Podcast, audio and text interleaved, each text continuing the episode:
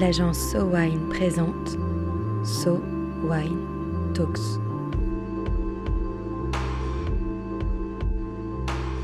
La première série de podcasts analysant les tendances marketing et communication dans l'univers du vin et des spiritueux. Comment innover dans un secteur aussi traditionnel que le vin? Doit-on forcément se défaire de ces traditions pour proposer de nouveaux produits à ses consommateurs? Aujourd'hui, un épisode entre innovation et tradition avec Arnaud Daffy. Arnaud, on se retrouve aujourd'hui pour parler de rétro-innovation, soit quand l'innovation puise ses sources d'inspiration dans les techniques traditionnelles. Tout d'abord, est-il nécessaire d'innover dans un monde du vin qui est de base assez ancré dans ses traditions? Alors, c'est sûr que l'innovation, c'est une, nécessité, quel que soit le business dans lequel on, opère. On innove pour plusieurs raisons. La première, d'abord, c'est avant tout pour le consommateur. Le consommateur, il a envie de changement, il a envie de renouvellement, il a envie de renouveler ses expériences. Et, euh, c'est à ça que sert l'innovation vis-à-vis du consommateur. Et puis, l'innovation, c'est aussi une façon de se distinguer, de se différencier de ses concurrents. Euh, lorsque l'on lance une nouvelle offre, euh, lorsque l'on crée un nouveau produit, eh bien c'est autant de façons de se différencier de ses concurrents. Et puis aussi, et c'est alors là tout particulièrement vrai dans le monde du vin, l'univers des prescripteurs, les journalistes et tous les gens qui vont parler du vin, ils vont avoir tendance à s'intéresser à ce qui est nouveau, à une nouvelle cuvée, un nouveau produit, un nouveau domaine, tout simplement parce que c'est la vie de la presse que de parler plus des nouveautés que des choses déjà existantes. Donc pour toutes ces bonnes raisons, l'innovation, elle est nécessaire. Mais le consommateur de vin, il est assez traditionnaliste finalement. Il est quand même assez posé sur ses repères et il voit le vin comme un produit de tradition. Alors ce qui est intéressant dans le monde du vin, c'est justement qu'il résout vraiment bien ce paradoxe aujourd'hui. À mon avis, les innovations les plus intéressantes qu'on a vues dans les dernières années, elles prennent toute racine dans, dans des pratiques très très traditionnelles, voire ancestrales. Et ça tombe bien parce que ça répond à un autre besoin, mais qui est vraiment un besoin sociétal qui va bien au-delà du vin, c'est vraiment le besoin euh, d'authenticité. C'est un besoin dont l'auteur euh, Jean-Laurent Casselli nous parle vraiment très très bien dans son dernier ouvrage qui s'appelle No Fake.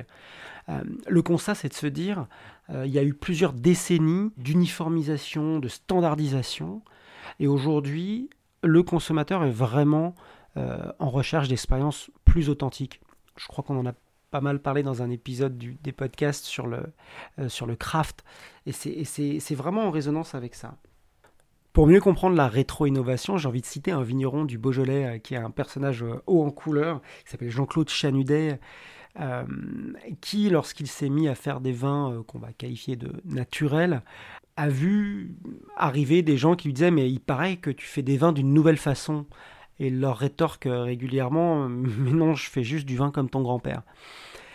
C'est ça un petit peu euh, la rétro-innovation, c'est aller s'inspirer de pratiques du passé euh, pour trouver des nouvelles façons de faire.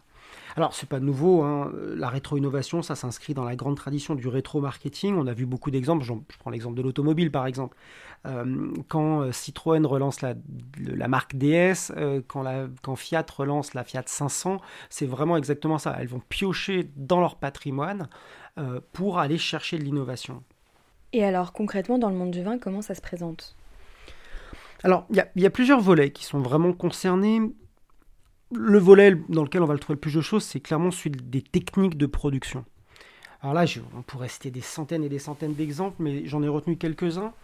Un des premiers exemples qui me vient en tête, c'est l'exemple de la Solera, qui est une, euh, pratique très traditionnelle du, du sud de l'Espagne, et qu'on voit revenir que ce soit sur des vins tranquilles, mais aussi surtout sur des champagnes en ce moment. Je pense entre autres à des producteurs comme Fabrice Pouillon, ou euh, Anselme Selos qui ont vraiment remis au goût du jour ce, principe et qui fait des vins à un goût vraiment très intéressant et très marqué et très nouveau entre guillemets dans l'univers des champagnes. Euh, je pense aux amphores aussi. Alors les amphores, ça, ça fait plus d'une dizaine d'années qu'on les voit vraiment revenir massivement. Ça a été introduit par des gens, je pense, comme le domaine Viret dans la vallée du Rhône, euh, ou euh, Clos Canarelli par exemple en Corse. Et là, c'est vraiment quelque chose qu'on voit se, généraliser. On en retrouve même dans des grands crus classés à Bordeaux, hein, puisque le château euh, du Fort Vivien, qui est cru classé à Margaux, est en train de se lancer dans une production un peu confidentielle de vin en amphore. Donc c'est vraiment quelque chose qu'on va retrouver dans tout le spectre de la production de vin. Si on va encore plus loin, j'allais dire presque encore plus loin dans la tradition, il y a le kvévri. Le kvévri, c'est peut-être la première façon dont on a fait du vin dans l'histoire de l'humanité, puisque ça remonte à il y a au moins 5000 ans en Géorgie.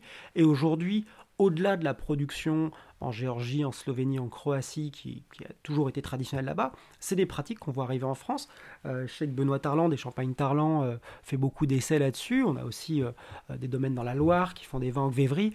Et là, pareil, c'est des vins un peu dans la tradition des vins oranges, qui font des vins très originaux par rapport à ce qu'on a eu l'habitude de déguster de la part de ces producteurs. Une autre technique qui est assez intéressante et ancestrale, c'est ce qu'on appelle le fait, d'ermitager les vins. Dans le, passé, quand les vins de Bordeaux manquaient un peu de couleur ou de densité ou d'alcool, on avait tendance à aller chercher des vins de la vallée du Rhône qui étaient beaucoup plus concentrés et on allait ermitager les vins de Bordeaux. Et c'est des traditions qui ont été reprises. Euh, par exemple, que Michel Chapoutier et, euh, Michel Roland avaient, sorti des cuvées euh, il y a une petite dizaine d'années là-dessus. On sait que Caroline Frey a sorti aussi des cuvées à la lagune.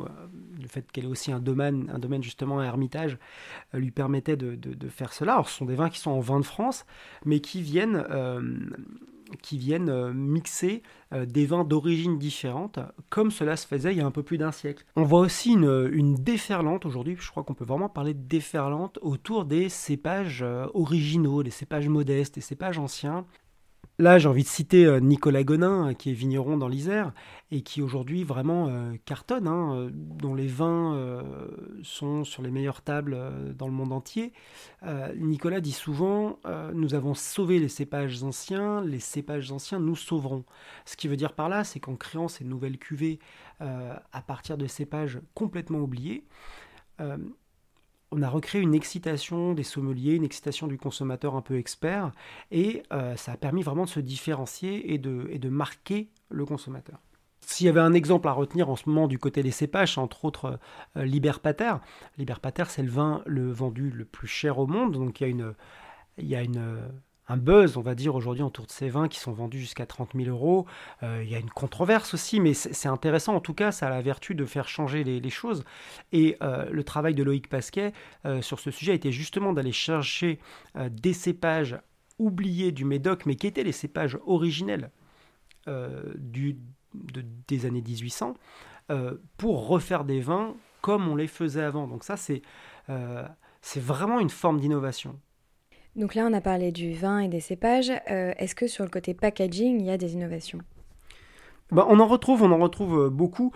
Une des choses qu'on voit beaucoup en ce moment, c'est le fait de remettre de la cire, par exemple. Le fait de recirer les capsules, euh, c'est quelque chose qui devient presque une signature pour une cuvée ultra premium aujourd'hui.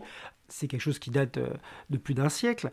on retrouve des formats comme le litron, par exemple. Il y a Elisabetta Foradori, par exemple, qui relance ce format pour, des vins, pour des vins de copains et mais en même temps ça fait des bouteilles euh, qui vont être assez iconiques. Euh, on revoit apparaître la Dame Jeanne par exemple dans le monde de la bière, on revoit apparaître les muselets à l'ancienne en Champagne avec les muselets en, ficelle comme ils étaient faits avant. Donc voilà, ça c'est autant de choses, y compris dans le packaging, qui viennent complètement s'inspirer euh, du passé. Et alors, quel conseil est-ce qu'on pourrait donner à un producteur viticole qui souhaiterait innover? Bah, le principal conseil, c'est vraiment une vraie curiosité. Aller chercher dans les archives. Quand on a la chance d'avoir même du patrimoine de sa propre marque, aller chercher dans, son, dans, ses archives personnelles, aller chercher euh, dans les archives cantonales, aller chercher, aller demander aux anciens la façon dont on faisait le vin ici quand ils étaient petits. Euh, c'est vraiment aller chercher dans la mémoire. Ça va être aussi, je pense, de voyager. Euh, aller s'inspirer de ce qui se fait ailleurs, en Italie, en Espagne, en Allemagne, dans d'autres régions de France. Il y a des gestes, des savoir-faire euh, ancestraux qui parfois ont, eu tendance à disparaître parce que c'était trop laborieux, parce que c'était euh, plus à la mode. Et toutes ces choses-là vont aller donner autant de sources d'inspiration.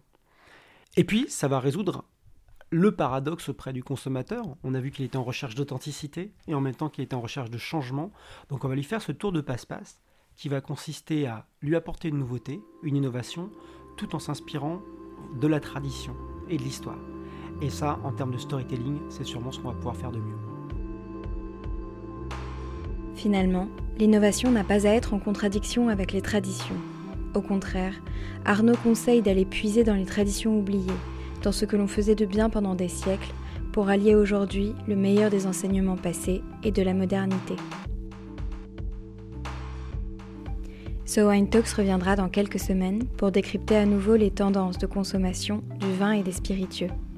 En attendant, si vous avez aimé cet épisode, n'hésitez pas à le partager sur Twitter et Facebook et à nous donner des étoiles sur iTunes. À très vite.